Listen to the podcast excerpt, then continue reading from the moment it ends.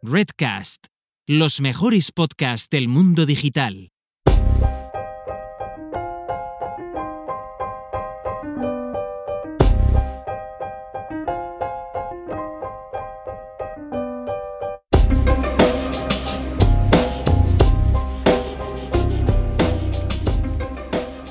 Supongo que la mayoría habréis escuchado alguna vez hablar sobre el test de Turing. Como mínimo, es muy posible que tengáis la noción de lo que es por películas como Blade Runner o la más reciente Ex Machina. Pero, por si acaso, os recuerdo que se trata de un test inventado por Alan Turing allá por los años 50 y que tiene como objetivo determinar si una máquina puede demostrar inteligencia humana. Y más concretamente se basa en la idea de que si una máquina puede mantener una conversación con un humano sin que el propio humano se dé cuenta de que se trata de una máquina, tenemos una demostración de inteligencia humana. También os recuerdo que el concepto de inteligencia artificial surgió por aquella época y desde entonces ha habido mucha investigación y muchos intentos de crear esa inteligencia capaz de hablar como un humano. Y no me refiero ya a la parte fonética, sino más bien a la semántica y sobre todo a la propia generación del discurso. Yo diría que a día de hoy ha quedado un poco obsoleta esa idea de que pasar el test de Turing implica una inteligencia artificial comparable a la inteligencia humana, aunque esto seguramente sería algo para, pues para mantener una tertulia muy interesante quizás en, en un programa futuro. Pero como mínimo es una de las fases más importantes que hay que superar en ese camino hacia la inteligencia artificial general y desde luego una fase a la que se ha prestado mucha atención en los últimos 50 años. Por darle nombre, estamos hablando de procesamiento del lenguaje natural, y diré PLN a partir de ahora, y podríamos definirla de manera somera, diciendo que es la disciplina de la inteligencia artificial que se encarga de la interacción entre humanos y máquinas a través del lenguaje natural. Eh, no es la primera vez que hablamos sobre ella en el programa y, bueno, pues ya hemos tenido invitados en otros episodios para tratar temas relacionados al de hoy, pero la entrevista que os traigo en esta ocasión me ha hecho reflexionar con, más detalle quizás sobre todos los avances que se han producido al respecto en los últimos dos o tres años. Si echamos la vista un poquito más atrás, eh, pues desde la lingüística computacional que definió Chomsky también allá por los años 50 y que a día de hoy sigue siendo muy relevante, hemos asistido a, muchos y muy variados enfoques que pues, trataban de resolver el problema de entender el lenguaje y lo hacía con saltos y avances pues, muy prometedores en algunos momentos, pero también con resultados descorazonadores en otros casos. De hecho, bueno, pues recuerdo un trabajo sobre el estado del arte de las traducciones automáticas que hice en una de las asignaturas de doctorado hace pues unos 20 años. Y, bueno, que al final es una de las aplicaciones que tiene el procesamiento del lenguaje natural. Y en ese trabajo concluía que estábamos mucho más lejos de poder solucionarla de lo que yo esperaba en aquel momento. Y, bueno, pues lo recuerdo como el primer gran contratiempo del que al menos soy consciente respecto a las capacidades de la inteligencia artificial. Y de hecho, a día de hoy, y con todos los buenos resultados que ya tenemos en traducción automática, al menos comparativamente con aquello, todavía sigue siendo un problema pues no completamente resuelto. Pero bueno, dejando de lado los aspectos negativos, hemos llegado hasta la situación actual con el PLN gracias a un proceso que quizá podíamos dar con un comienzo con el modelado estadístico, siguió con la aplicación de lo que ahora podemos llamar el Machine Learning clásico, aunque estamos hablando de técnicas que se usaban hace escasamente 5 o 6 años, o sea que clásico es una palabra un poco, un poco grande aquí, pero bueno, hablaríamos de, Machine Learning clásico porque actualmente se encuentra gobernado como casi todo, y de hecho lo podéis ver en muchos de los programas que, que estamos tratando aquí, por el uso del Deep Learning. Y precisamente este uso del deep learning es lo que hoy en día constituye el procesamiento del lenguaje natural que podríamos calificar como moderno y que está recibiendo la atención de los investigadores más importantes a todos los niveles y también de las mayores empresas a nivel mundial. Y para hablar sobre este procesamiento del lenguaje natural moderno, contamos en este episodio con Álvaro Barbero, que es eh, actualmente director del área de Ingeniería Algorítmica en el Instituto de Ingeniería del Conocimiento, el IIC, y también es investigador en el Grupo de Aprendizaje Automático de la Universidad Autónoma de Madrid. Bueno, lo que me ha costado decir esta frase, la verdad, es casi como un trabalenguas para mí. Con, Álvaro profundizamos en el funcionamiento de algoritmos como, como el BERT de Google, Eh, también eh, hablamos sobre los GPTs de OpenAI, del que el último ya sabéis es el GPT-3, del avance real que hemos alcanzado con todo esto y también de las consecuencias un poco más éticas y filosóficas que podría tener, bueno, pues esta, podríamos decir, anhelada obtención de máquinas que son capaces, o que queremos que sean capaces de, hablar, como lo hacen los, los seres humanos. Por falta de tiempo se nos quedaron en el tintero un par de temas muy interesantes, como por ejemplo las versiones españolas de estos algoritmos. Y bueno, esto es porque, porque casi siempre todo, todos estos modelos que se crean se crean directamente en inglés, pero Álvaro precisamente está trabajando en una de las, de las versiones en castellano.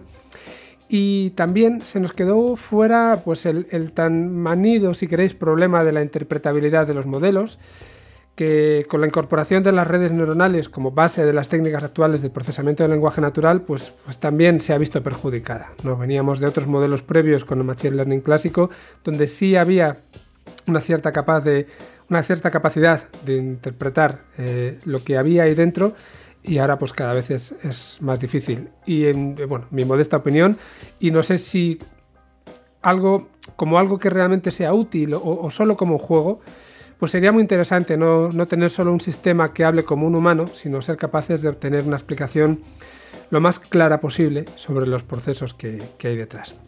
Así que nada, espero que esto sirva como excusa para poder tener de nuevo a Álvaro con nosotros pues más pronto que tarde, porque como ya veréis en la entrevista tiene mucho que contar y desde luego lo hace muy bien. Bueno, pues un episodio más. Os doy la bienvenida a Pensamiento Digital el podcast en el que hablamos de inteligencia artificial y de negocios.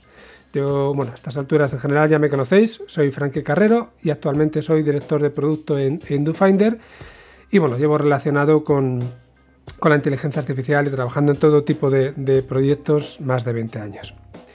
Eh, recordad que podéis encontrar este podcast en prácticamente todas las plataformas de podcasting, desde bueno, pues iVoox, Apple Podcast, Google Podcast, eh, también en nuestra red de, podcast Redcast, a la que pertenecemos. Y, bueno, directamente os podéis ir también a, nuestra web, pensamiento.digital, y escucharlos allí si, lo preferís. Eh, recordad también que nos podéis contactar eh, a través del email pensamientodigitalpod.com y que si os apetece seguirnos en Twitter, aunque bueno, pues tengo en el debe que últimamente estamos siendo muy poquito activos más allá de, de anunciar los episodios, pues nos podéis seguir en Twitter como arroba pensamiento de. Esta semana pues tampoco tendremos noticias, yo creo que ya, ya es bastante interesante lo que, lo que vamos a hablar hoy con Álvaro y os voy a dejar directamente con la entrevista.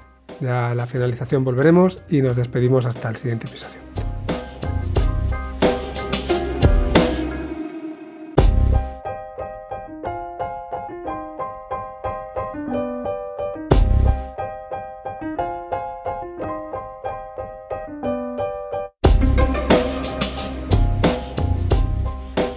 Muy buenas a todos. Hoy, como os acababa de comentar en la entradilla, contamos con, Álvaro Barbero en, nuestra, nuestro episodio de Pensamiento Digital. ¿Qué tal, Álvaro? ¿Cómo estás? Hola, Frankie, ¿qué tal? Muy bien, aquí Muy bien, muchas ganas que tenía de tenerte por aquí. Sí, sí, sí. Yo también ya desde que me invitó Enrique Otero, pues he estado ya siguiendo un poco el podcast, escuchando a la gente que pasa por aquí. Y bueno, a ver si puedo contar yo alguna cosilla también interesante. Efectivamente, como, bueno, como bien dices, fuiste el invitado recomendado por Enrique Otero, que ya nos dejó un podcast muy, muy interesante, así que, así que nada, seguro que el de hoy no, va a ser peor, al revés. Bueno, eso espero. vale. Pues eh, si te parece, como hago siempre para que, para que nuestros oyentes te conozcan un poco y te pongan en contexto todo lo que nos vayas a contar, vamos a hablar un poco sobre tu trayectoria, tanto a nivel de estudios como profesional y, bueno, pues si, quieres empezamos ah, casi por el final. Y como eres el director del área de ingeniería algorítmica dentro del Instituto de Ingeniería del Conocimiento, eh, pero además también eres investigador en el grupo de aprendizaje automático de la Universidad Autónoma de Madrid. Esas son las dos labores principales que tienes en tu, en tu día a día. Eh, ¿qué, representa cada una de ellas? ¿Cómo, ¿Cómo las puedes hacer compatibles?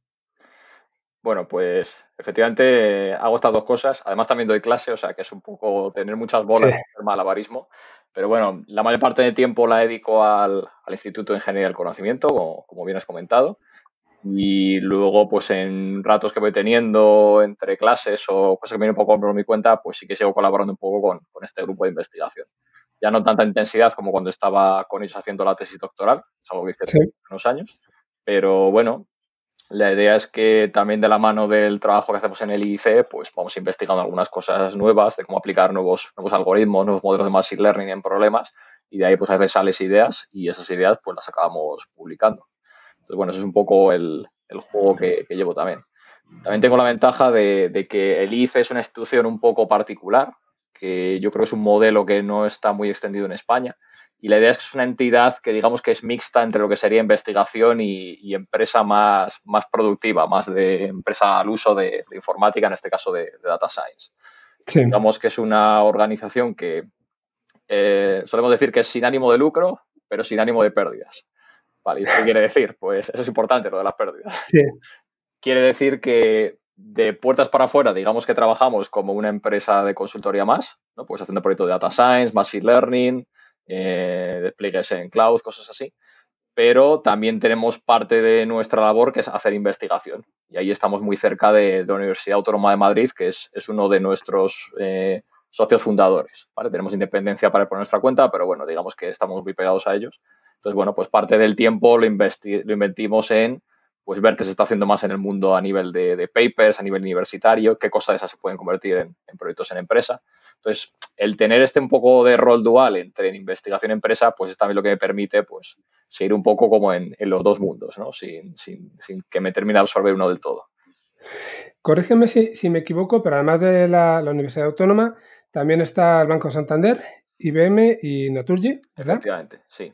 Y yo creo que me comentabais en una conversación que tuvimos previa hace unos días que, que no hacen una, una, aportación económica, ¿no? Por eso lo que decías de que tiene que ser un, un, modelo sostenible, económicamente hablando. Eso es. Sí, sí, ese dato es bastante importante. Por eso decía también lo de sin ánimo de pérdidas, porque sí, sí que hay fundaciones en España, bueno, en otros países que siguen un modelo que se financian de, de organismos públicos o de proyectos de investigación del Estado y bueno, con eso van haciendo sus, sus labores.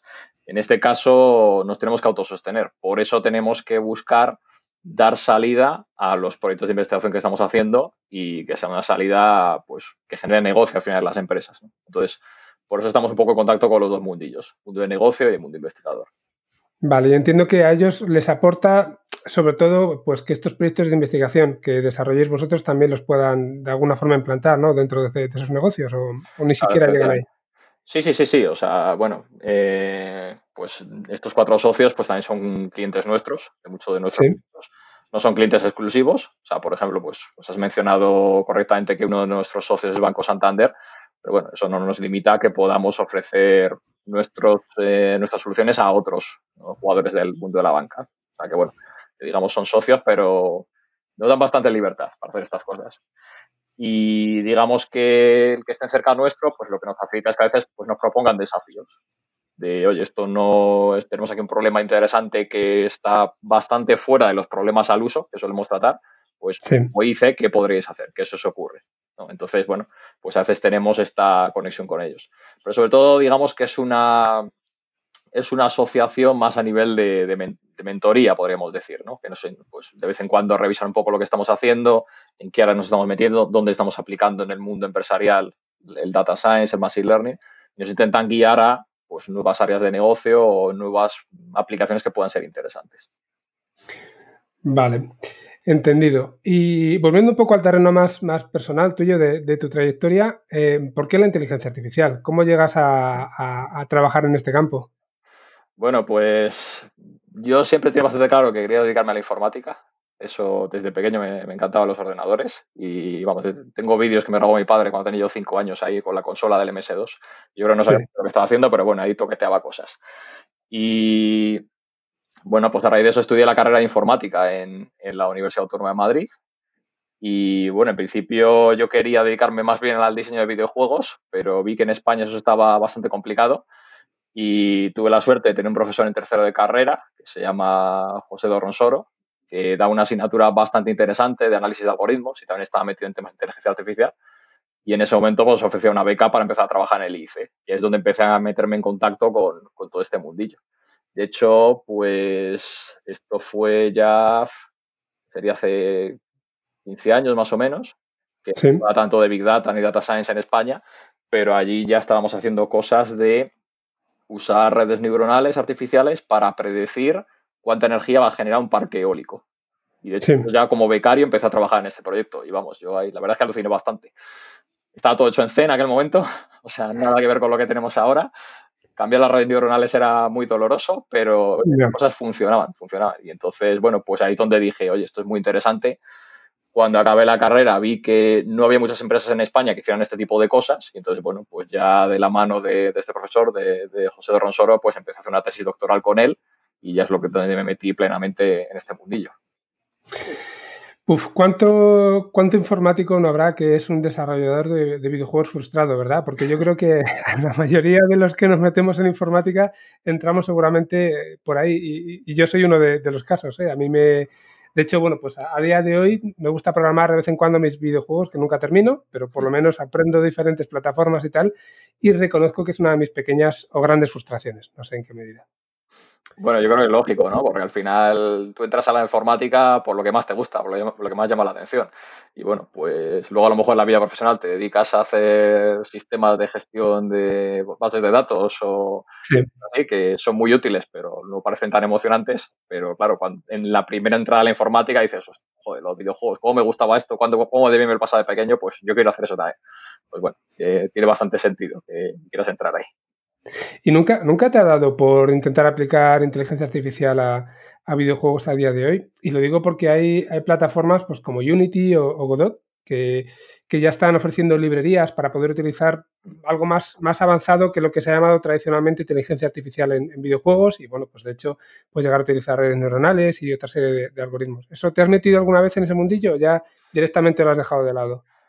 Pues la verdad es que hace bastante tiempo que no toco los videojuegos. Sí que seguí programando alguno, incluso cuando estaba todavía en el doctorado, así muy en plan amateur, nada, nada muy espectacular. Pero no acabé de ver la conexión. Efectivamente pasa un poco lo que, lo que tú decías, ¿no? Cuando vi un poco cómo se usaba la IA en videojuegos, pues es más IA de la, de la clásica, digamos, de la de establecer rutas para que el bicho vaya de un sitio a otro y no chocarte por las paredes, cosas así, ¿no? Sí que sé que hay gente que está trabajando en esto. Un, compañero mío que de ahí la universidad estuvo trabajando un poco en intentar aplicar IA a los videojuegos, pero parece que son mundos que todavía están un, poco lejos. Aunque sí que es verdad que yo creo que Nvidia está haciendo algunas cosas chulas. No para los videojuegos en sí, sino más para temas de renderizado y cosas así. Está metiendo técnicas de inteligencia artificial y parece que están consiguiendo resultados bastante curiosos. Bueno, nada, vamos a volver un poco al, camino, que yo no enseguida me, disperso en cuanto que, nos ponemos a hablar. Y, había una cosa también dentro de, tu perfil que me llamó mucho la, atención, eh, porque bueno, has sido dos veces finalista en la competición Texadata Big Data Analytics World Championships, que tiene un nombre largo, pero bueno. Y si, ¿nos puedes contar un poco en qué consiste la competición y bueno, cómo fue tu experiencia en ella? Pues sí, efectivamente, participé dos veces en, Texata, em, una en 2015, otra en 2017. Y la verdad es que la idea me llamó bastante la atención porque, bueno, yo ya había visto varios hackatones, datatones que aparecían por ahí. Y el problema que tenía en aquel momento es que pues yo no tenía mucho tiempo para participar. Normalmente, si quieres competir de verdad en, un hackathon de estos o en una competición de Kaggle, pues hay que echar horas y horas y horas durante semanas y semanas. Entonces, una cosa que me llamó la atención del Texata es que eh, era a nivel mundial, todo era online, pero eran desafíos de cuatro horas. el formato es que la primera fase es que todo el mundo se conectaba en cualquier lugar del mundo a la vez a, una web que montaban para esto, te ponían una serie de problemas y en cuatro horas los tenías que resolver. Va a ser una mezcla de problemas tanto teóricos, más de conocer cómo funciona la teoría de Machine Learning, de algoritmos, etcétera, como luego prácticos. Te dan un dataset y era, bueno, pues a ver qué puedes hacer con esto, ¿no? Por ejemplo, en la primera edición recuerdo que nos dieron un dataset de eh, inspecciones sanitarias que habían hecho en restaurantes en la ciudad de Austin. Y entonces eh, te intentaba luego proponer ideas de, bueno, que, por ejemplo, intenta ver si abrimos un nuevo restaurante con estas características, cuál sería el rating de, de la inspección sanitaria que tendría o te dan información de, o, te hacen preguntas del estilo, dime cuál es la media de calidad sanitaria en este tipo de barrio, o si está relacionado el ingreso medio que tiene la gente del barrio con el rating que consiguen en la inspección sanitaria. Te hacen preguntas así. Entonces son cuatro horas que tienes que ir así a matar caballo, lo das todo, pero luego terminas, te da una puntuación y van filtrando a la gente. Y así pues hasta tres rondas. Y la última es presencial ahí en Austin, que es donde se organizaban la competición, que está patrocinada por Cisco y tienen allí una, sede. Y bueno, pues ahí seleccionaron 12 personas de, de, todo el mundo. Y bueno, pues tuve la suerte de poder ir dos veces a la final. En 2015 quedé el segundo, me quedé ahí por poco. A las puertas. el premio, me quedé a las puertas, sí, sí, sí. Y en 2017 yo iba convencido de que en esta tengo que ganar y llegué a la final, pero no quedé entre los tres primeros. O sea que, bueno, ahí a lo mejor iba demasiado convencido, eso fue lo que me hizo, lo que me hizo perder posiciones. Pero bueno, fue. Tiene mucho mérito igual. Bueno, yo siempre suelo decir cuando me preguntan que yo creo que es lo más estresante que he hecho nunca, porque sí, sí, es mucho agobio. Eh, parece que son solo cuatro horas, pero luego en realidad te van dando pistas y tal, entonces si estás un poco avispado puedes ir haciendo cosas antes y la tensión que se monta ahí también es muy fuerte. Pero oye, también fue, fue una experiencia que estuvo fenomenal y yo aprendí un montón con todo eso. Sobre todo viendo también las soluciones que presentaban los contrincantes, porque en la final no solo cuentas lo que has hecho tú, que no lo he comentado, pero la final es abierta. Te dan un dataset y es haz lo que quieras. Intenta impresionarnos, ¿no? Había como un jurado y tenías que ver qué, qué podías hacer ahí. En 2015, por ejemplo, lo que nos dieron fue eh, todos los textos de un foro de preguntas técnicas de Cisco. Que tú podías entrar ahí y decir, se me ha roto el router, modelo no sé qué, tal, y la gente proponía soluciones. Y entonces, pues, era un problema de PLN y era a ver qué se le ocurre a la gente con esto. Y lo, lo impresionante era ver qué se les ocurrían a los demás, que algunos tenían unas ideas que de verdad eran muy, muy buenas. Y bueno, yo en ese segundo premio que conseguí, pues la trampa, digamos, entre comillas, que hice es que ya nos contaron de qué iba a ir el problema antes, pero no nos dio los datos. Igual en principio parece que no podías hacer nada. Pero yo pensé un poco, bueno, a ver, webs de preguntas y respuestas, pues Stack Overflow. Pues me bajé todo Stack Overflow y empecé a entrenar un modelo de embeddings, o sea, un modelo de representación de las palabras con los datos de Stack Overflow. Entonces, cuando llegué a la competición y me dieron los datos de verdad, pues lo que hice fue entrenar un poco más con los datos que nos dieron y ya directamente mostrar una aplicación, que era que cuando el usuario está escribiendo una pregunta, pues automáticamente detectar si había preguntas similares. O sea, al final lo que construye es un sistema de detección de, textos similares. Y parece que les gustó la idea de, oye, este tío, antes de empezar la competición ya ha hecho cosas, con otro dato parecido ha hecho una especie de transfer learning aquí. Entonces, bueno, yo no sabía si me iban a descalificar por hacer trampa, pero al final consideraron que eso fue una buena idea y con eso me dieron el segundo puesto. Mira, además es muy parecido a lo que vamos a tener como, tema central ¿no? en, el, programa, que ahora, ahora enseguida llegaremos ahí. Eh, lo que te iba a decir es que, claro, este, esta competición, por lo que dices, eh, al contrario que en la mayoría de los hackatones, donde al final tienes un ranking, de que se utiliza una métrica que es objetiva o al menos bien conocida desde el principio, aquí es bastante subjetivo, ¿no? Porque depende de esa parte, no voy a decir artística, que a lo mejor sería aventurarnos mucho, pero sí en la que entra en juego, eh, bueno, pues lo que le, los gustos personales, por decirlo así, del jurado, ¿no? Sí, yo creo que fue un poco así. De hecho, uno de los miembros del jurado eh, trabajaba en Hortonworks, creo, y me preguntó que por qué no había usado la base de datos de texto de Hortonworks, porque yo había usado Elasticsearch para uno de los pasos de la solución, indexar los textos, y la distribución de Horton en aquel momento no tenía Elasticsearch. Entonces, no, ya la tiene, creo que no. Entonces ahí se mosqueó un poquillo, pero bueno, cuando le dije, bueno, pues simplemente porque ya sabía usar Elastic y ya está. Bueno, eso parece que le convenció. Pero sí, sí, tienes razón, es, es muy diferente a Kaggle. Yo también pienso que Kaggle en realidad, aunque tiene una métrica objetiva, la gente que compite por los primeros puestos, yo creo que está más ahí rascando ruido que otra cosa. Seguro. Pero bueno, eso, eso es una opinión personal. Entonces, aquí digamos que, aunque es cierto que es más subjetivo, también valorar un poco más que se te ocurrían ideas, ideas de negocio con esos datos. Mm, muchos, de los problemas los planteaban así. Creo que en la segunda fase de 2017 te dan un dataset y te decía, mira, tu jefe te acaba de dar esto, te ha dicho en cuatro horas tenemos una presentación al cliente, saca lo que sea y eso tenías que hacer. Tenías que presentar al final pues una especie de informe, pero no solo palabras, sino que, oye, que hubiera alguna gráfica, algún análisis que hubieras podido hacer, un poco argumentando que propongo este caso de uso y con esto que he hecho los datos, pues parece que se puede hacer. Entonces, bueno, a mí me parece que es tal vez un poco más pegado a la realidad del negocio que, que algunas eh, competiciones de data science que te centras solo en maximizar una métrica y a lo mejor no tanto en pensar luego cómo vas a aplicar esa solución. Eh, vamos a pasar, si te parece, ya a, lo que era el tema central que decíamos del programa, hablar de procesamiento del lenguaje natural desde ese enfoque moderno. Y ahí te tengo que reconocer que yo que estuve también trabajando como profesor e investigador en la universidad durante unos cuartos años, que estuve trabajando en, temas de procesamiento del lenguaje natural, ya lo dejé hace 10, 12 años y de ahí ahora ha cambiado, ha cambiado bastante.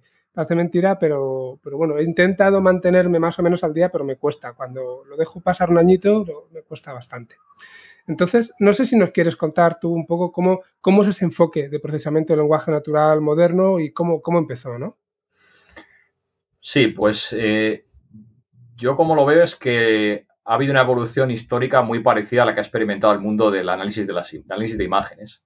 En análisis de imágenes, eh, tradicionalmente lo que se hacía era que tú desarrollabas casi a mano, digamos, una serie de filtros, una serie de extractores de características. O sea, digamos que con conocimiento experto eras capaz de la imagen sacar una serie de métricas, una serie de numeritos, que eran los que te intentaban comprimir la información o expresar qué había ahí. Y luego ya esos datos numéricos los pasabas a un modelo de Machine Learning más estándar, ¿no? Pues un Random Forest, una regresión lineal, algún modelo de este estilo. Sí.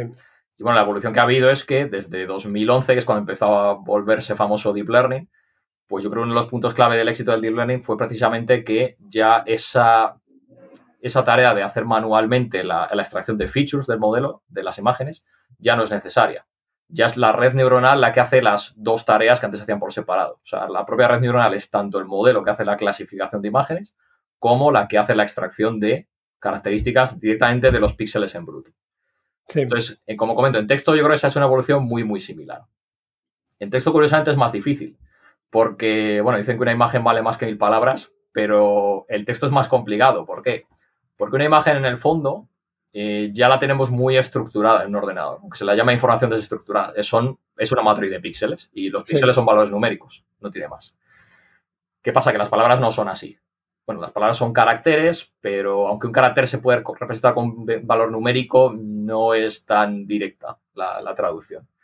Entonces, la aproximación tradicional era muy parecida a la de imágenes. Primero, intentamos en base a los textos sacar valores numéricos que nos representen un poco la información que hay en ese texto y luego construimos un modelo de Machine Learning que se entrene con esos textos.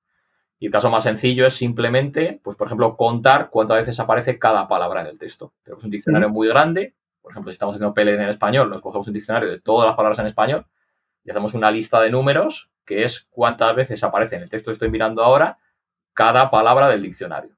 Ya está, es un vector muy, muy largo pero bueno, eso es un modelo de Machine Learning que es así eficiente, un modelo así tipo lineal, se lo tragas un problema y te puede clasificar. El problema que tiene esto es que, por ejemplo, no tiene en cuenta el orden de las palabras en el texto. Si simplemente cuentas qué palabras aparecen, eso te sirve para algunos problemas. Los problemas, por ejemplo, para identificar de qué está hablando en general un documento. Simplemente con saber qué determinadas palabras aparecen ya vas bastante bien orientado.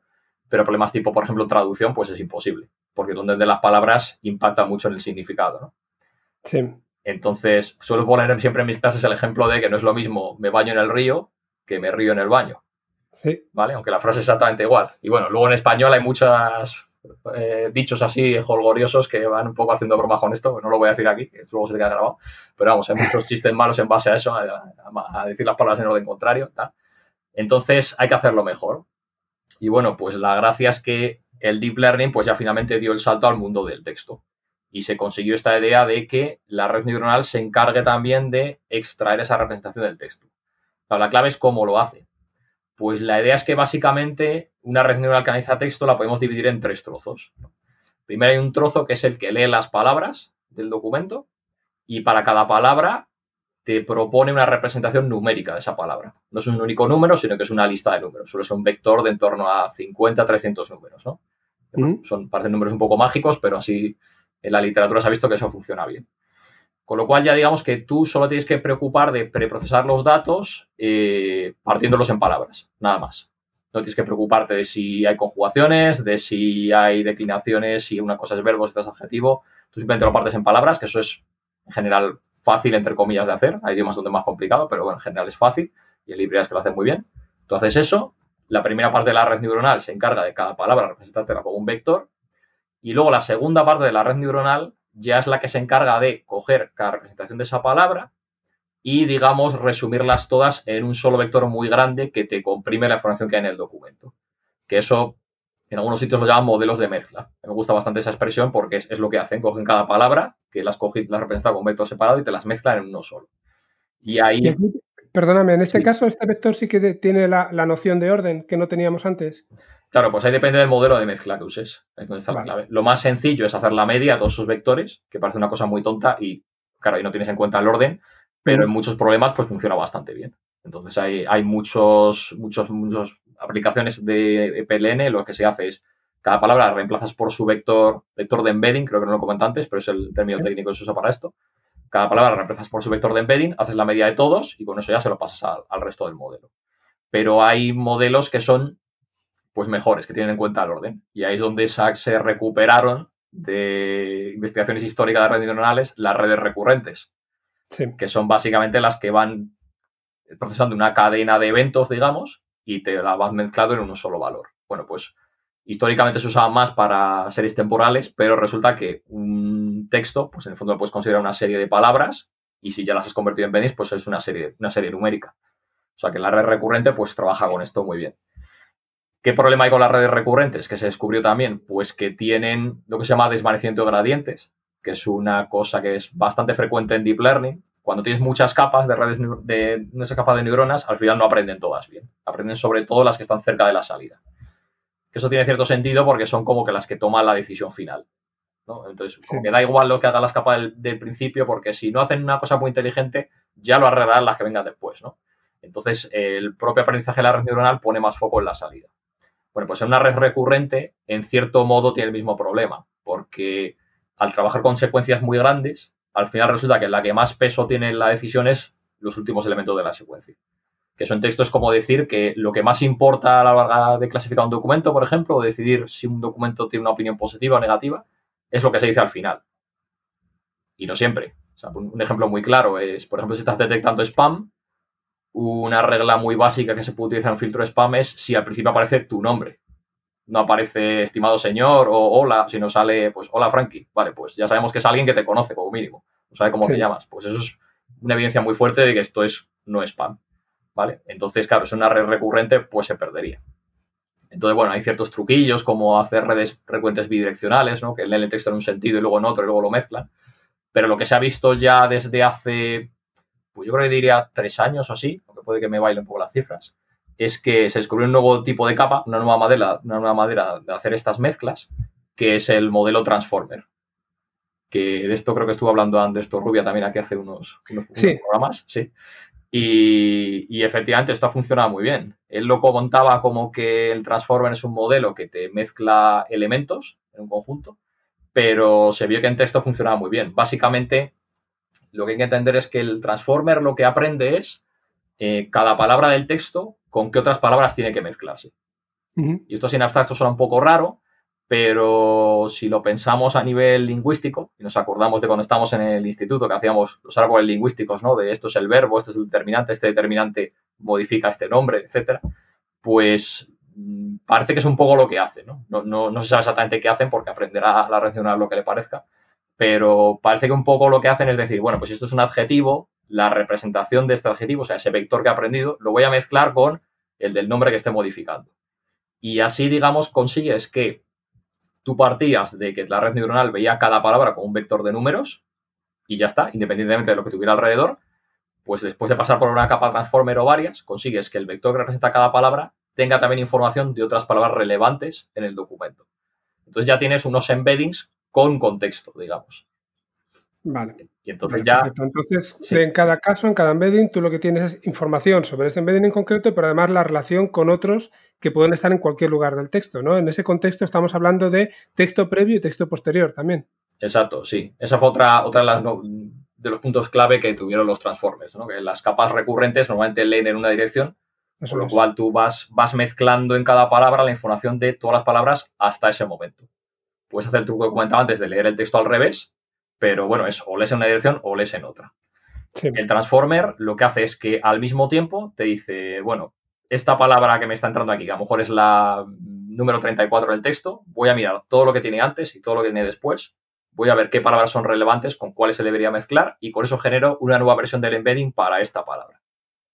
Entonces, esto enlaza con lo que contaba antes de que esto es como un modelo de mezcla, o sea, partes de los embeddings de cada palabra sin contexto y a base de pasar por varias capas de transformers, vas como remezclando las palabras todas con todas, y al final tienes, de nuevo, un vector para cada palabra, pero esos vectores ya están contextualizados. Y entonces, por ejemplo, la palabra banco, que tiene varios significados, pues tú puedes decir estoy sentado en el banco, o pasó un banco de peces, o fui al banco a sacar dinero. cuando entra la red neuronal, banco siempre tiene el mismo vector de embedding, porque mm. todavía no has visto qué tiene alrededor. Pero cuando llegas a la salida de las capas transformer, ya sí que el vector no es el mismo, porque se ha, digamos, mezclado con las otras palabras relevantes que había en ese texto. Vale, o sea que en el ejemplo que ponías antes de me baño en el río o me río en el baño, dependiendo de si estamos en un texto en el que estamos, por ejemplo, hablando del campo y de un paseo por el río y no sé qué, entonces podría ser capaz de desambiguar, ¿no? De darle un sentido darle otro diferente. Sí, digamos que, bueno, esto como siempre en redes neuronales todo es muy difuso. O sea, sí. Porque, claro, no es... Cuando esto lo, hablo con gente de lingüística, pues le resulta muy raro. Dicen, vale, esto está muy bien, pero ¿qué hace? ¿Qué, mm. ¿Cómo desambigo? ¿Qué hace exactamente? Porque el me baño en el río, me río en el baño, la desambiguación es muy clara porque en un caso río es un nombre y en el otro caso es un verbo. Y eso, bueno, lo ves enseguida. Pero, como comentaba antes, estos, estas redes neuronales no tienen esta información. Simplemente cada palabra es un vector y ya está. Y río es un vector que tiene que representar, en principio, todas las posibles acepciones de río. Luego ya, pues a base de mezclar con otras cosas, cambia ese vector. ¿Lo cambia un vector que significa que es más sustantivo o que es más verbo? Pues en principio no lo sabemos, pero lo que sí que vemos es que tiene esa capacidad de, según el contexto, generar una representación diferente de cada palabra. Entonces, eso es lo que permite que al final, pues estos métodos sean mucho más finos. Y de hecho, bueno, pues todos los sistemas de, bueno, todos o casi todos los sistemas de traducción automática, de resumen automático de textos, pues utilizan este tipo de arquitecturas, porque trabajan muy bien con ese contexto. Y además estas arquitecturas han sido la base de, bueno, de los sistemas que ahora mismo están, no voy a decir en boca de todos, porque no deja de ser algo bastante especializado, pero sí que, más que menos habrá escuchado hablar de BERT, habrá escuchado hablar de los GPT-2, GPT-3, sobre todo. Los transformers son la base, ¿verdad?, de, de estos modelos. Sí, exactamente. Ahí, digamos que se juntan dos ideas que son fundamentales para que funcione BERT y todos los modelos que han venido después.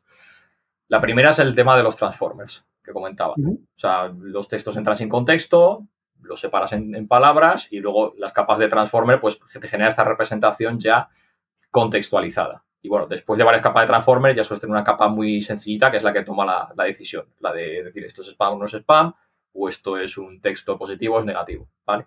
Con lo cual, bueno, pues es una red neuronal que vas apilando muchas capas de transformer, en concreto, si no me equivoco, creo que son 12 en el modelo de ver pequeño y 24 en el grande, pero hay un punto extra que ha sido lo que ha permitido que estos modelos pues ya tengan una aplicabilidad mucho más grande. Porque claro, el problema que tienen estos modelos es que son muy grandes. O sea, he comentado, 24 capas Transformer es un modelo gigantesco. Porque no son solo además esas capas, la capa de embedding, la que tiene que aprender cómo representar cada palabra, pues si estás en un idioma en el que quieres modelar muchas palabras, estás hablando a lo mejor de cientos de miles de palabras, pues tienes un problema. Son muchísimos parámetros que tiene que aprender la red neuronal. Entonces, o en tu problema de PLN que quieres resolver tienes muchísimo texto del que aprender, llamas texto etiquetado, que eso suele ser lo difícil, texto que un experto haya apuntado qué es lo que quieres obtener de salida en cada texto. Si no tienes eso, estos modelos no aprenden. O sea, digamos que esto es, pues, estás comprando un coche demasiado grande para llevar una cosa muy pequeña.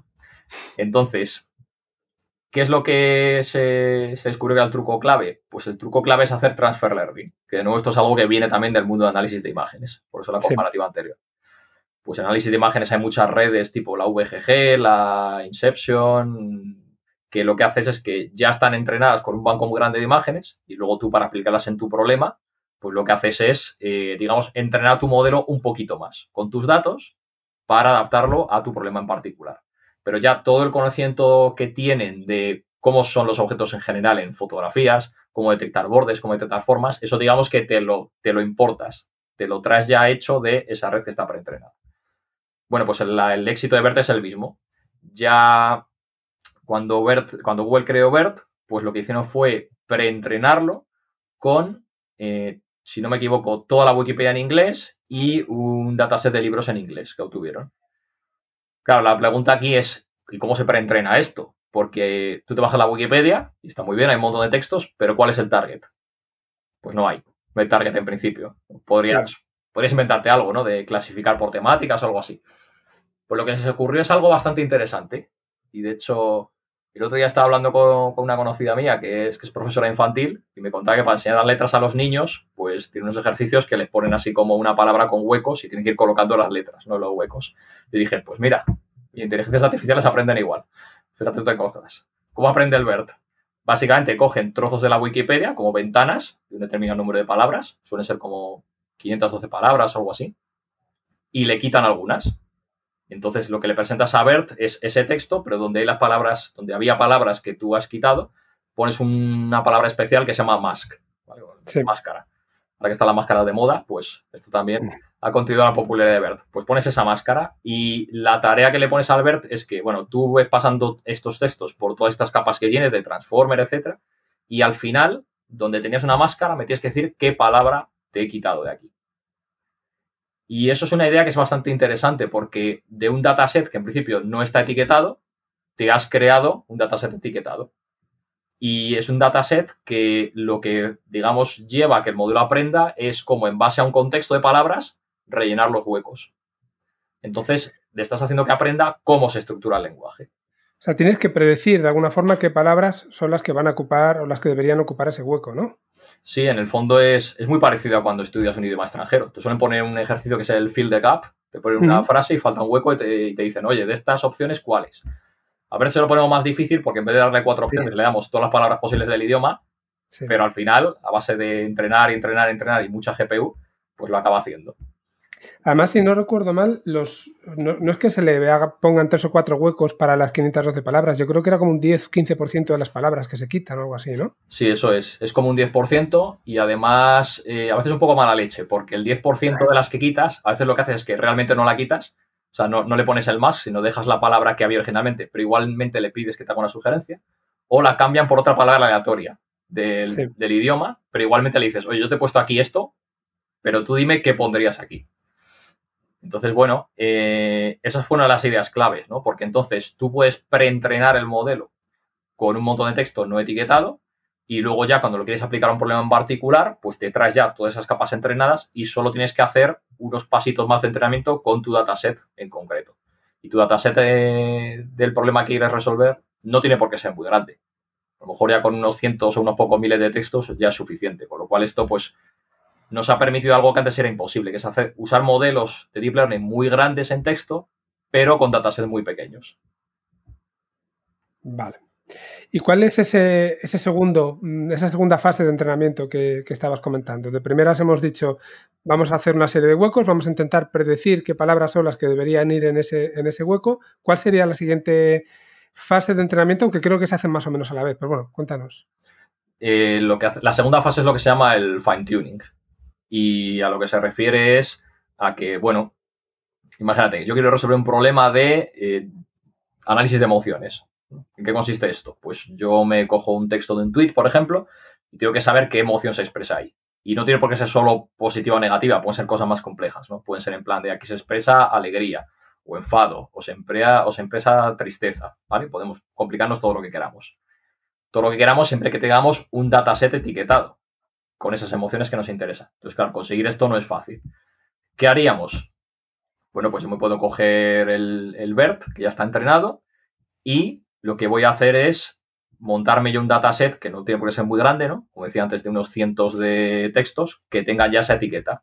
Entonces, imagínate que llega un tweet que es eh, qué bien me lo estoy pasando estas navidades, por ejemplo, ¿vale? Y eso expresa alegría. Bueno, pues alguien lo ha anotado, ha puesto alegría. ¿Cómo lo clasifica el BERT?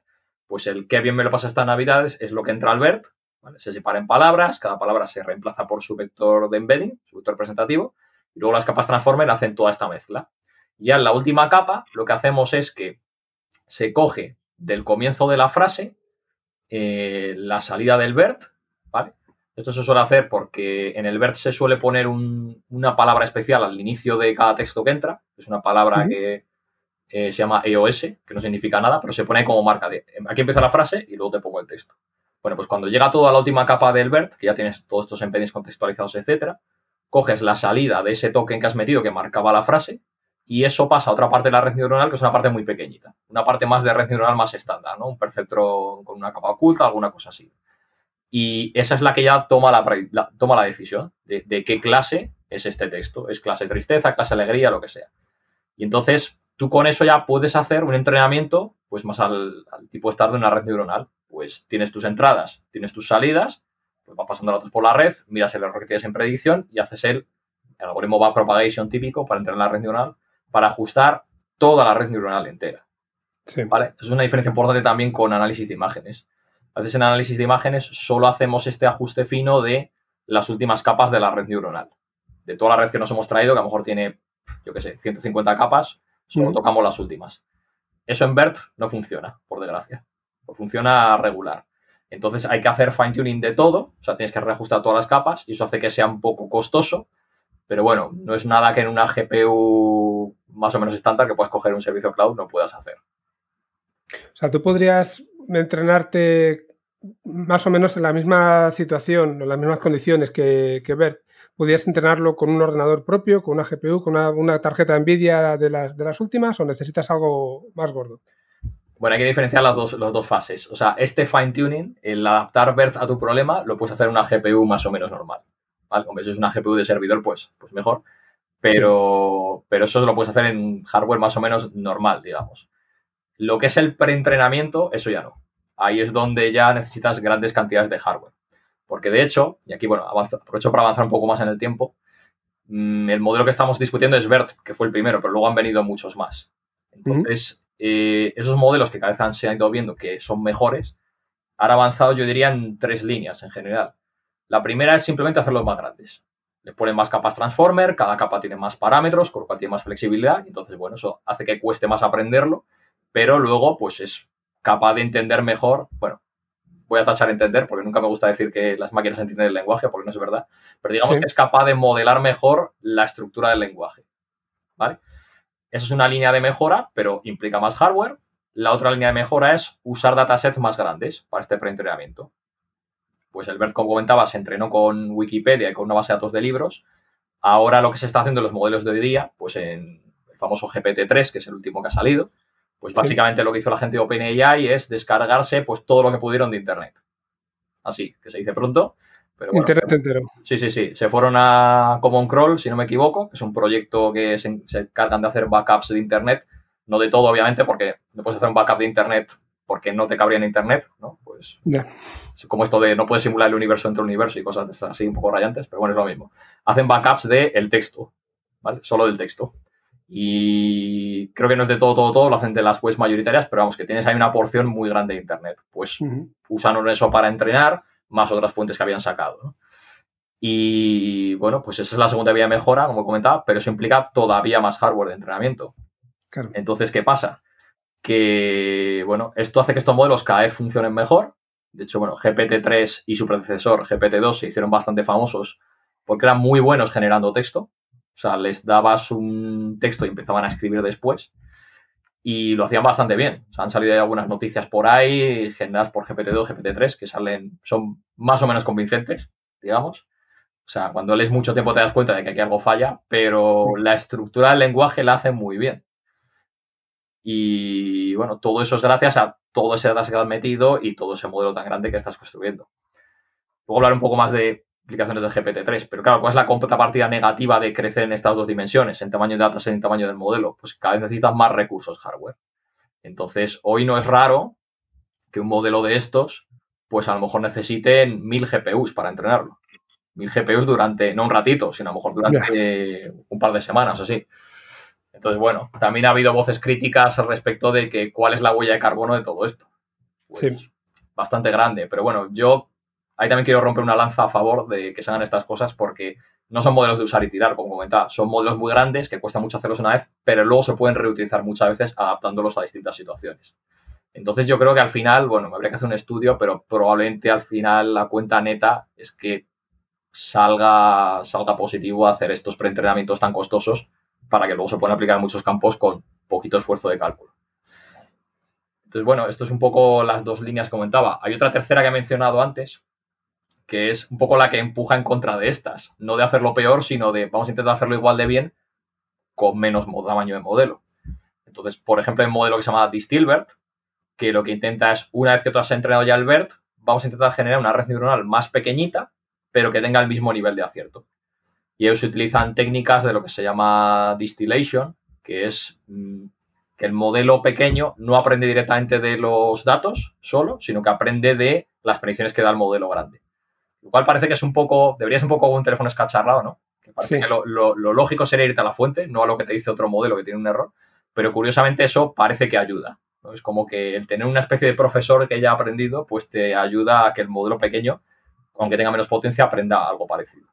Entonces, bueno, en esa línea también se han hecho esfuerzos y se está intentando, pues, bueno, entre todo este holgorio de modelos que tenemos, pues hacer modelos que tengan más potencia, pero sin que tampoco nos coman la capacidad de cálculo que podríamos tener, sobre todo a la hora de ponerlos en la práctica. Claro, es que además estabas comentando antes, en el caso del GPT-3, yo creo que han seguido las, dos primeras líneas que comentabas. Por un lado, está claro, como tú decías, que se han descargado medio Internet, por decirlo así, mucho más, un, un, dataset mucho más grande que el que había con BERT, por ejemplo.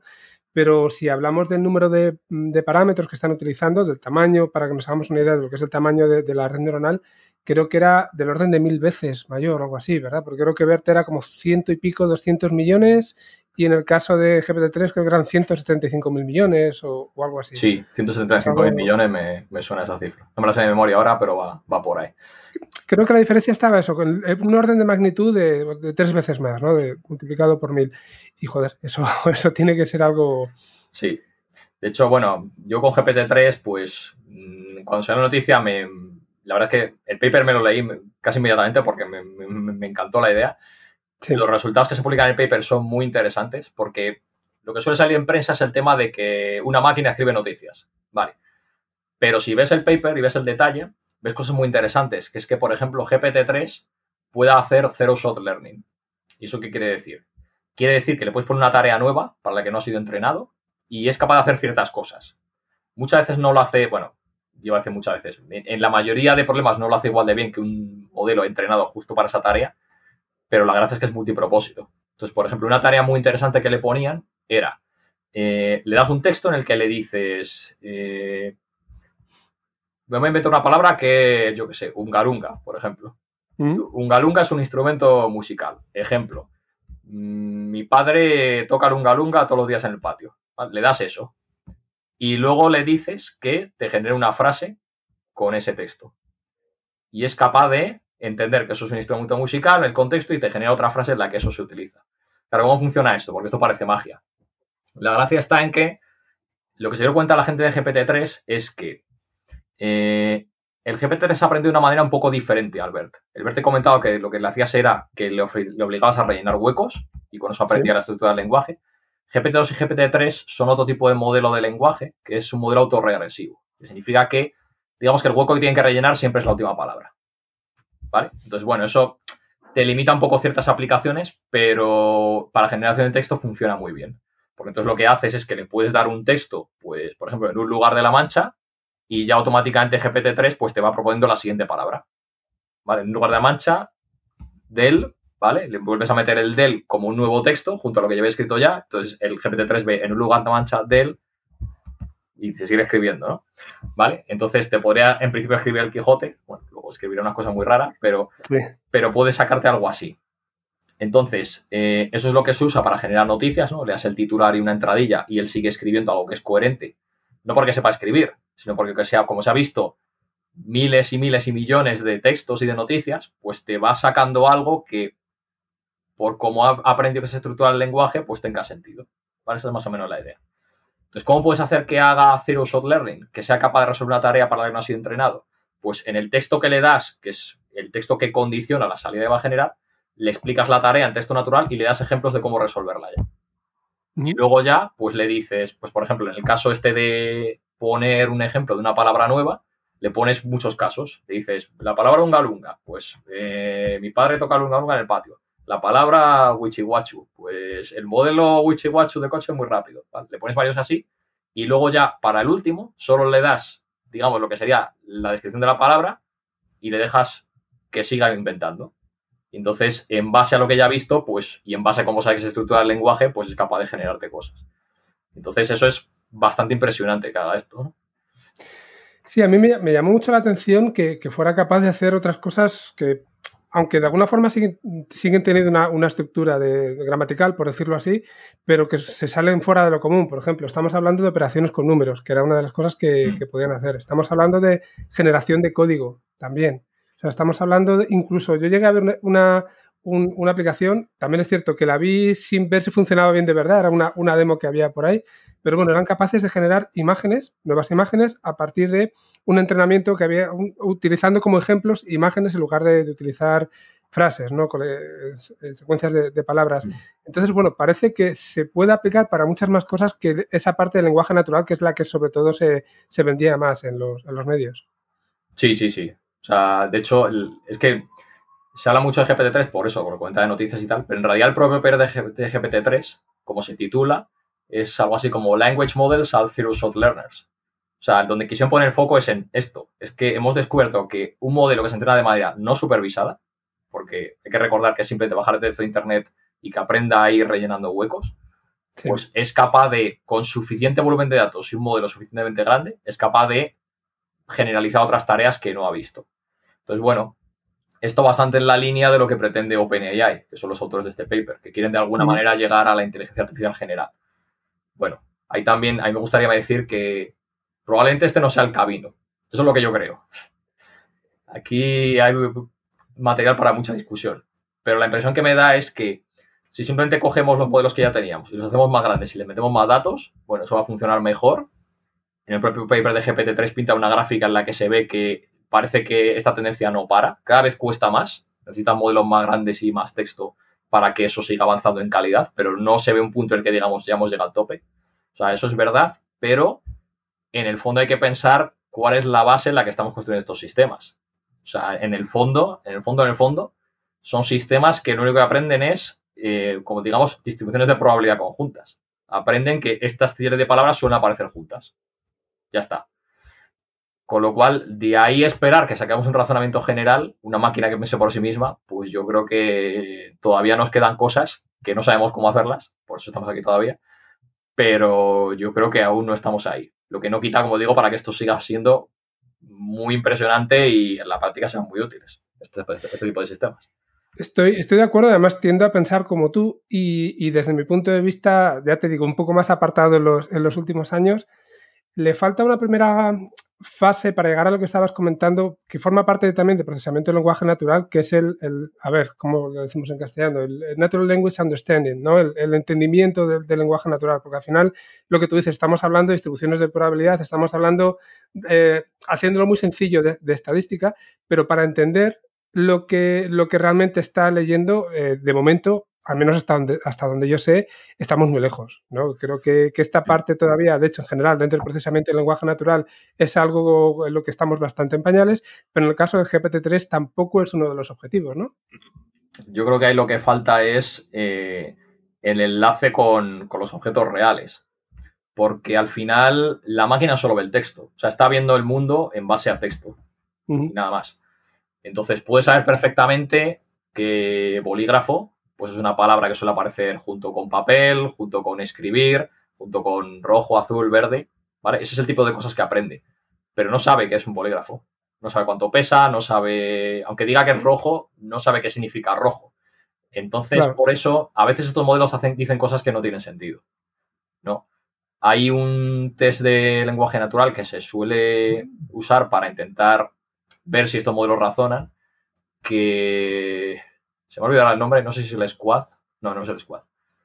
Bueno, se me ha ido ahora mismo la cabeza, pero es uno en el que ponen desafíos del estilo de la eh, el trofeo no cabía en la maleta porque era demasiado grande. Y entonces te preguntan, ¿qué, era lo que no, o sea, ¿qué, ¿qué, es lo que era demasiado grande? ¿Era el trofeo o era la maleta? Claro, pues en realidad solo por la frase, si te pones en plan... Qué esquilloso, ¿no? Sí, sí, que, no, la, frase no te da esa información no lo sabes. Lo que pasa es que tú tienes conocimiento del mundo real y sabes que una maleta es para meter cosas dentro. No metes la maleta dentro del trofeo. Entonces, lo esperable es que si no cabía, es que es el trofeo el que no cabía dentro. ¿vale? Pero eso este tipo de modelos no lo saben.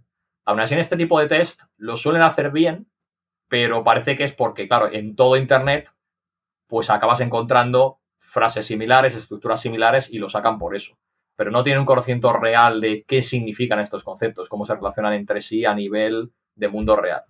Entonces yo creo que eso es, eso es gran parte de lo que falta aquí, que estamos haciendo una inteligencia que puede leerse todo Internet, pero está leyendo una descripción que no refleja, o sea, que no es la realidad, no son los objetos reales.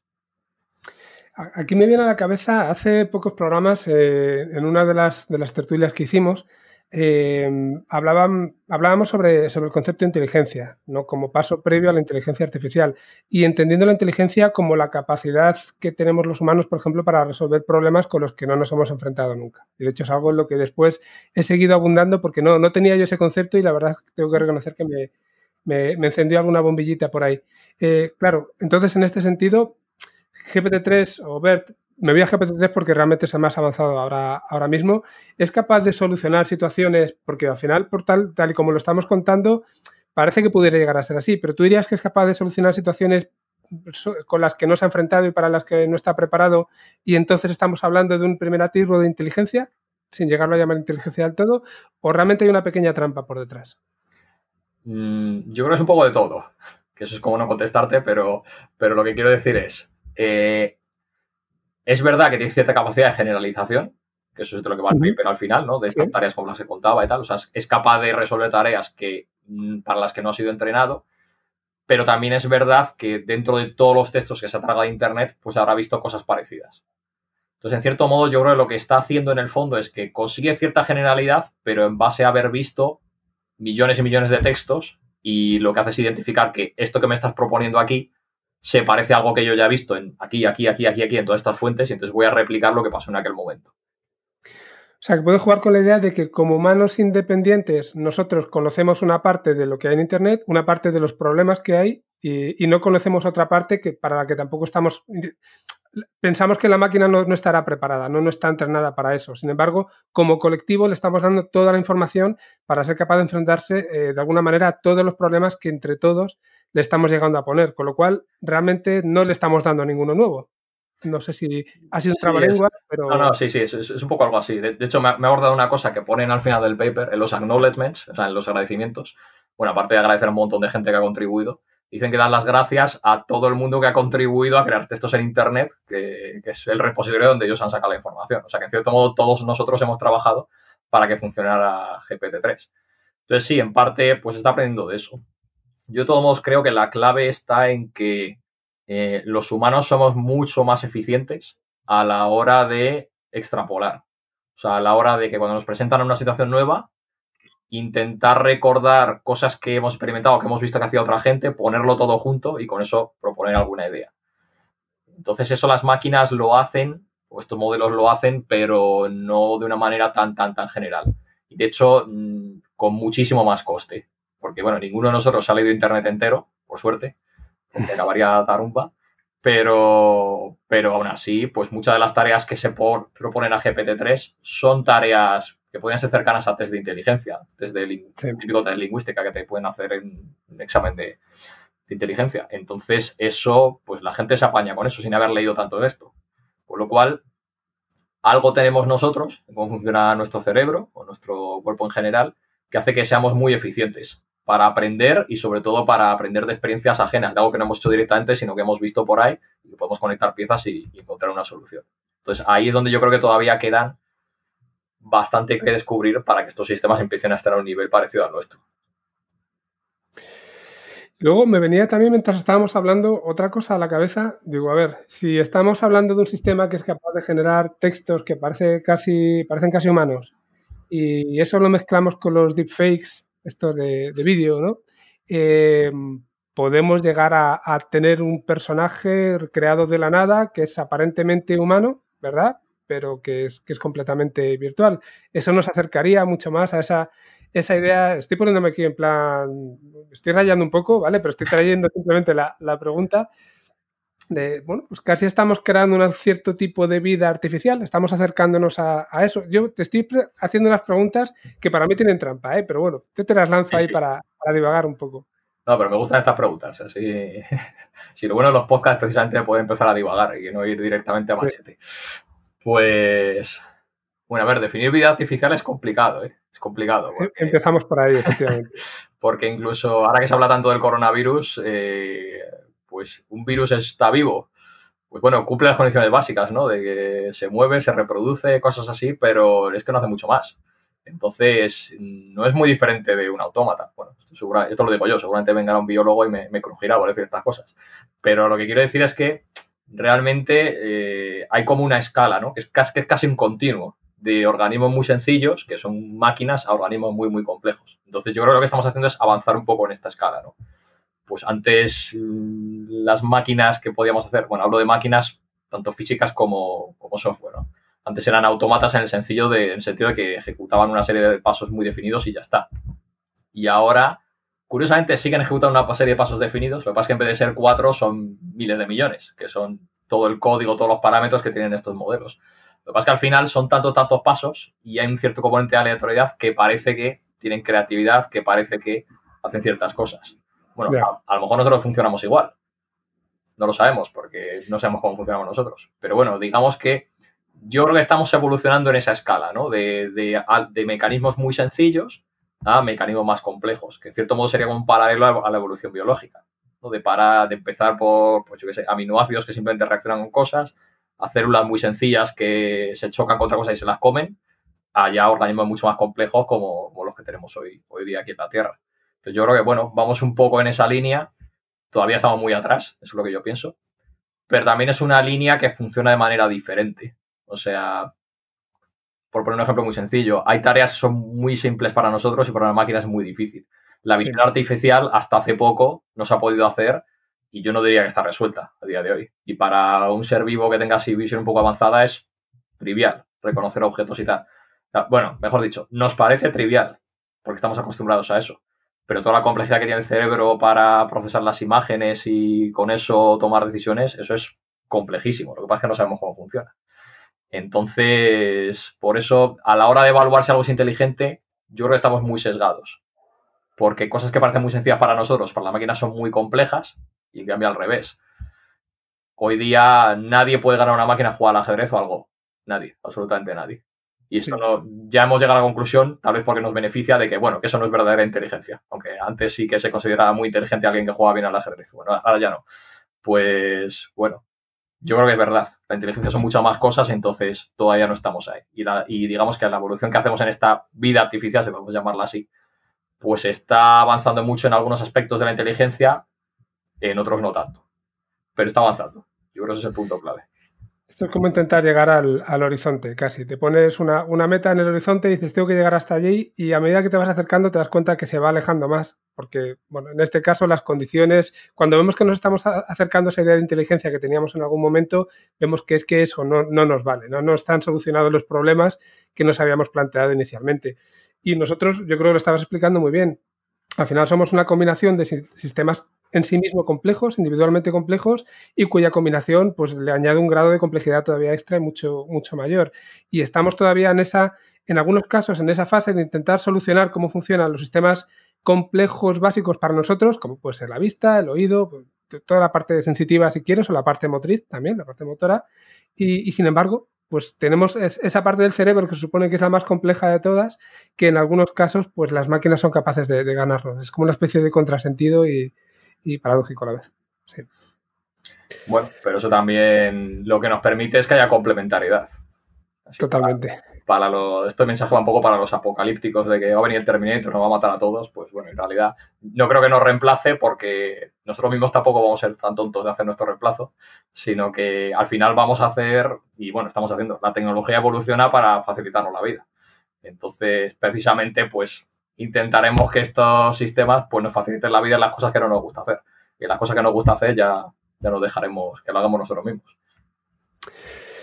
Bueno, pues eh, como ya te he robado un buen rato, vamos a, avanzar un poco más en, lo que, bueno, las preguntas que tenía previstas, siguiendo un poco el formato del programa y en el fondo es simplemente dar un paso más casi en lo que estábamos comentando ahora.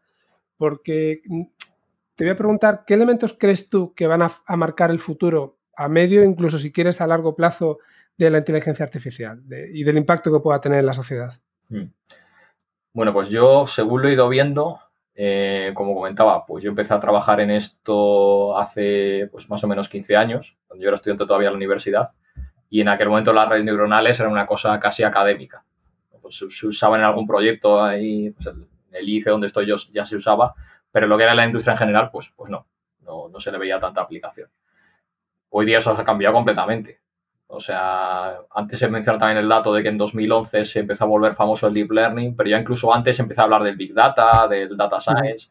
Salían noticias de estas escandalosas diciendo que el Data Scientist era la profesión más sexy del siglo, cosas así, bueno, que son cosas discutibles. Pero bueno, el caso es que había este, este boom, ¿no? De repente como que se, se llegó a la conclusión de que, oye, había valor en los datos, esto era muy útil, la inteligencia artificial también nos puede resolver muchos problemas. Entonces, pues fíjate, yo normalmente lo que suelo hacer para predecir el futuro es no hacerlo, porque es, muy difícil, pero intento seguir a gente que tiene bastante más visión que yo.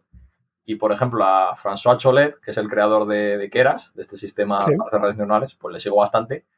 Y una frase que dijo que me llamó bastante la atención y estoy muy de acuerdo es que él dice que la inteligencia artificial, bueno, habla de machine learning, pero vamos, es el mismo concepto, está a la vez sobrevalorado e infravalorado. ¿Y eso cómo puede ser? Pues está sobrevalorado porque sí que es verdad que hay mucho marketing en torno, a la inteligencia artificial, ¿no? parece que nos va a resolver nuestros problemas y puede hacer todo. Y, nos va a crear más. Nos va a crear, bueno, sí, eso. Digo desde el punto de vista de marketing, ¿no? sí, sí, sí, sí, sí. De hecho, bueno, no, no, quiero así dar puñaladas, pero ya ha habido alguna empresa grande que ha tenido problemas graves por esto, porque ha sobrevendido algún, algún sistema y bueno, pues luego ha venido la, la contrapartida.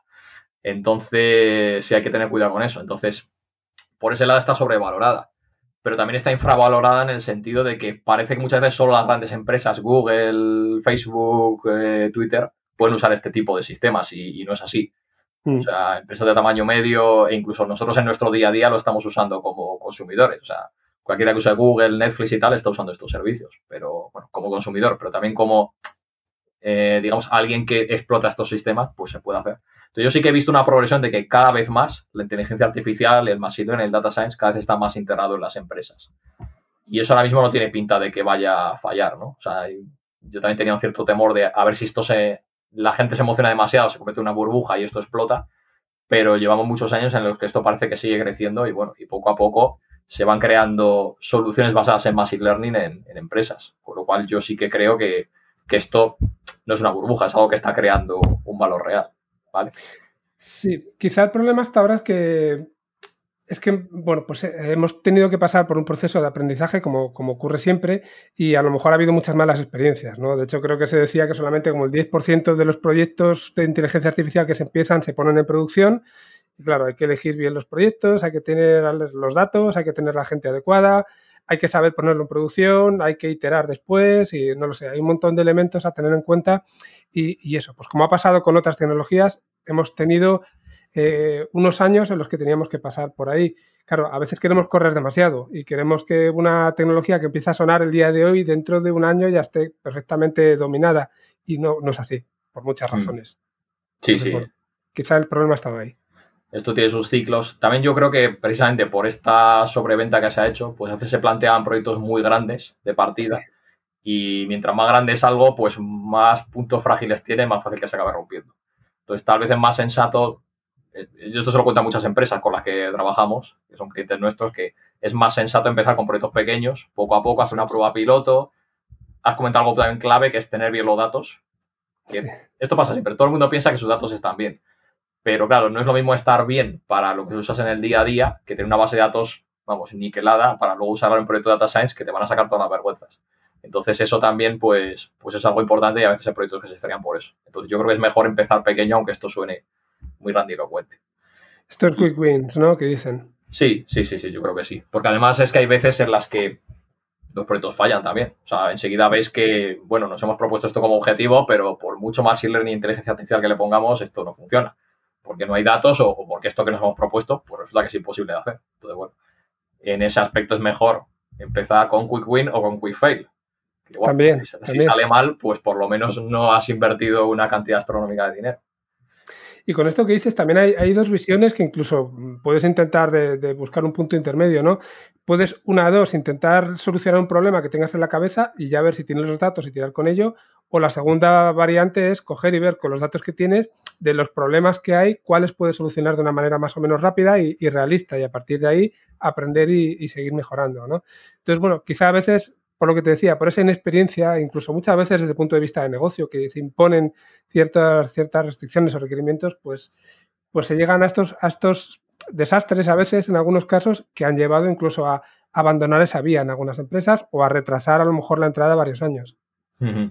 Sí, y estoy muy de acuerdo en este segundo, este segundo caso que has comentado, que es ir más, más a explorar y a ver qué pasa.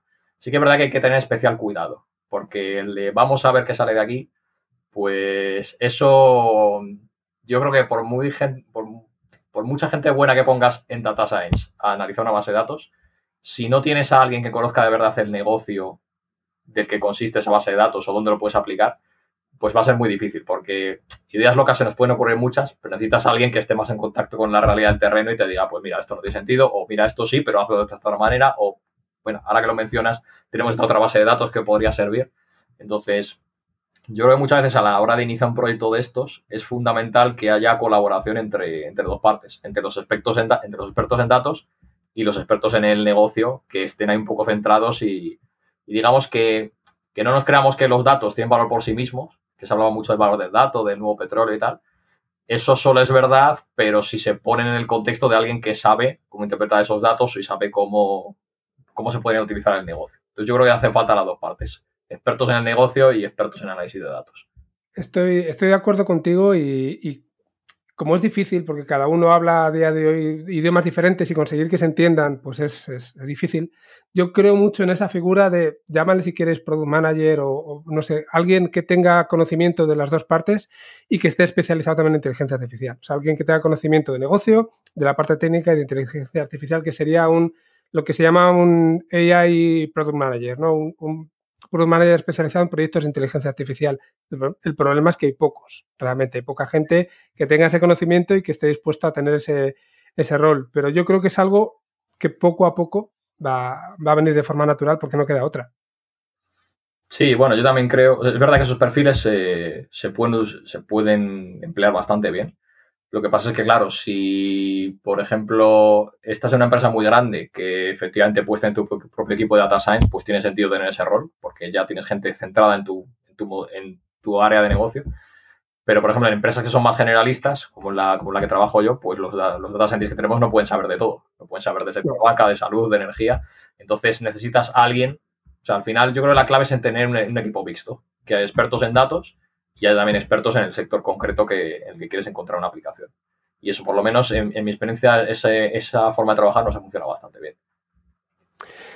Vale, pues te voy, a, te voy a hacer ya las dos últimas preguntas. Me intentaré que sean más o menos rapiditas. La primera, eh, a ver, te voy a pedir que nos cuentes alguna aplicación, algún sistema que te haya llamado la atención. Que en plan, pues si quieres, hasta que te haya dado envidia, decir, ojalá hubiera hecho yo esto. No sé si, si te viene alguna idea a la cabeza me lo pones difícil, ¿eh? Porque hay muchos. o sea, bueno, esta propiedad de los modelos de lenguaje que hemos estado discutiendo es lo típico y cuando te lo cuentan dices, claro, si es que... Es obvio, ¿no? Dices, siempre, siempre estábamos aquí diciendo, es que no tenemos datos para entrenar los modelos de texto. ¿Qué, qué redes neuronales tan grandes podemos construir? Pero no tenemos datos para entrenarlos. Si llega alguien y dice, pues coge tus textos, les pones un hueco y le haces que predigan eso. Y funciona. Dices tú, me cago en la leche. O sea, estas, estas cosas de, en retrospectiva parece muy sencillo, pero a nadie se le había ocurrido o, a nadie lo había conseguido hacer funcionar de la manera correcta. pues este tipo de cosas, pues sí, la verdad es que dices, joder, pues esto hubiera estado bien también. Luego, por otro lado, fíjate, me estoy acordando ahora que al principio de la entrevista hablábamos de, los videojuegos y la IA. Pues un campo, lo voy a comentar de refilón porque si no me enrollo otra vez, pero un campo donde he estado también investigando un poco es en aprendizaje por refuerzo.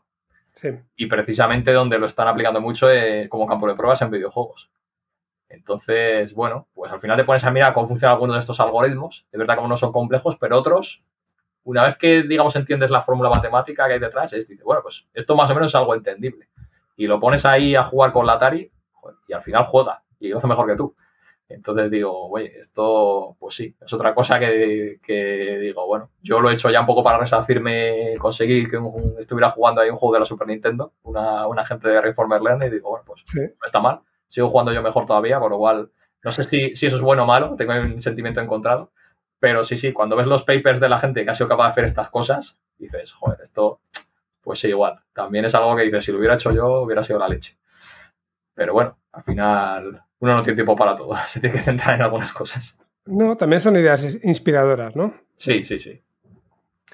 Vale, ya sí que te voy a hacer la última que, realizo siempre a, todos los invitados y te voy a pedir, por favor, que me recomiendes a alguien para entrevistarle en un futuro programa.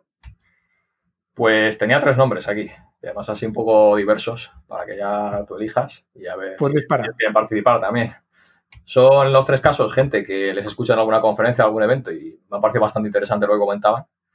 Y bueno, en principio creo que no me conocen directamente, por lo cual pues así nos aseguramos que no hay, no hay trato de favor ni nada. El primero es Raúl Arrabales, que estuve en una charla suya sobre cómo compara algunas cosas que hace el cerebro humano contra lo que hacemos hoy día en Machine Learning y contaba un poco, bueno, pues como una lección de humildad, de bueno, nos creemos muy chulos con las redes neuronales artificiales, pero nos falta todavía mucho campo por recorrer. Entonces yo creo que esa charla fue, o este tipo de cosas que cuenta él son bastante interesantes en este, este, sentido. Con él tengo contacto bastante directo, todavía no lo había traído por el programa, pero y nadie nos lo había recomendado, me alegro de que lo hayas hecho. Me da la excusa perfecta para no retrasarlo más. Perfecto. Y luego el segundo era Rodrigo Aguerri, que es un investigador de PLN también. Y a este le escuché en un foro que organizó Fundeu sobre español y máquinas. Y me llamó la atención porque, bueno, hablaba también del tema de modelos de lenguaje, etcétera, de una manera bastante informada. Y un proyecto suyo que me llamó la atención es que él ha construido un modelo de lenguaje para el euskera. Lo cual pues es, pues es muy llamativo porque, bueno, todo lo que he comentado del BERT, etcétera, está hecho en inglés. Hay algunos proyectos en español. Yo en particular estoy metido en uno, pero bueno, no, me extiendo más. Y lo interesante es que lo ha hecho pues un poco buscando un, un idioma que, aunque tiene pues su cuota de hablantes, pues no tiene tanto texto escrito en Internet. Y entonces, bueno, pues intentar aplicar estas técnicas ahí yo creo que es algo bastante interesante. Vale. Y el último nombre que te voy a dar es Pablo Galindo, que he estado en dos charlas suyas. No es alguien que esté en el mundo tanto del data science, pero es, es un español que es core developer de Python. Y bueno, muchas veces se nos olvida que todo esto del deep learning y tal mola mucho, pero al final la base en la que estamos construyendo esto muchas veces es Python. Y si no estuviera esta comunidad de desarrolladores ahí construyendo este sistema, o sea, este lenguaje, pues no podríamos tener las facilidades que tenemos hoy. Podríamos estar programando en C como lo hacía yo hace 15 años, que era que yo era un infierno. Entonces, bueno, pues si estuviera interesado en hablar aquí, yo siempre lo escuchamos, me parece que cuenta cosas muy interesantes. Pues lo, intentaremos porque además poco a poco estamos intentando tocar más, más en el programa, más temas que estén relacionados con la inteligencia artificial, pero que sean un poco tangenciales no vamos a publicaremos dentro de poco una grabación que tenemos hablando sobre, sobre IoT, vamos a hablar sobre aspectos legales y éticos y, bueno, sobre otra, computación cuántica también, por ejemplo. Entonces, hablar sobre Python yo creo que tiene, tiene mucho sentido por lo que tú dices, porque es básico a día de hoy para, para poder hacer todo lo que estamos haciendo. Pues, oye, te agradezco, te agradezco muchísimo de verdad que te hayas pasado por el programa, Álvaro. Y, bueno, pues lo que siempre os digo a todos, y os lo digo de verdad, espero que un poquito más adelante eh, podamos volver a hablar para que nos cuentes, a lo mejor nos centramos más en, el proyecto, en los proyectos que estáis llevando en español y dejamos de, lado el resto de, cosas y nos puedes contar los avances que habéis tenido. Muy bien, Frankie. Pues yo estaría encantado de volver a participar, de contaros más, porque ya he visto que si me das cuerda yo no paro. Y gracias por la invitación. Y nada, cuando quieras. Bueno, pues nada, un abrazo muy fuerte. Aprovecho para desearte aquí feliz año en, público, ¿vale? No sé si algunos lo, escucharán seguramente pasado ya el, nuevo año, pero es igual, yo creo que es, una buena excusa.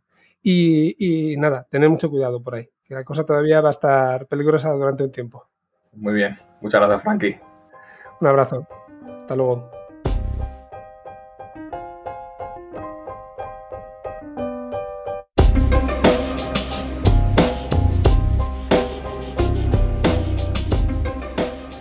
Nada, pues, pues, habéis escuchado la entrevista con Álvaro. Eh, no sé si os habéis quedado con esa sensación que os comentaba de, que hubiera estado bien poder tratar algunos temas más con él. Yo me quedo, me quedo en el tintero estos dos temas que comentaba en la, en la entradilla y esperamos volver a, tenerle para hablar de, ellos con, tranquilidad y con profundidad.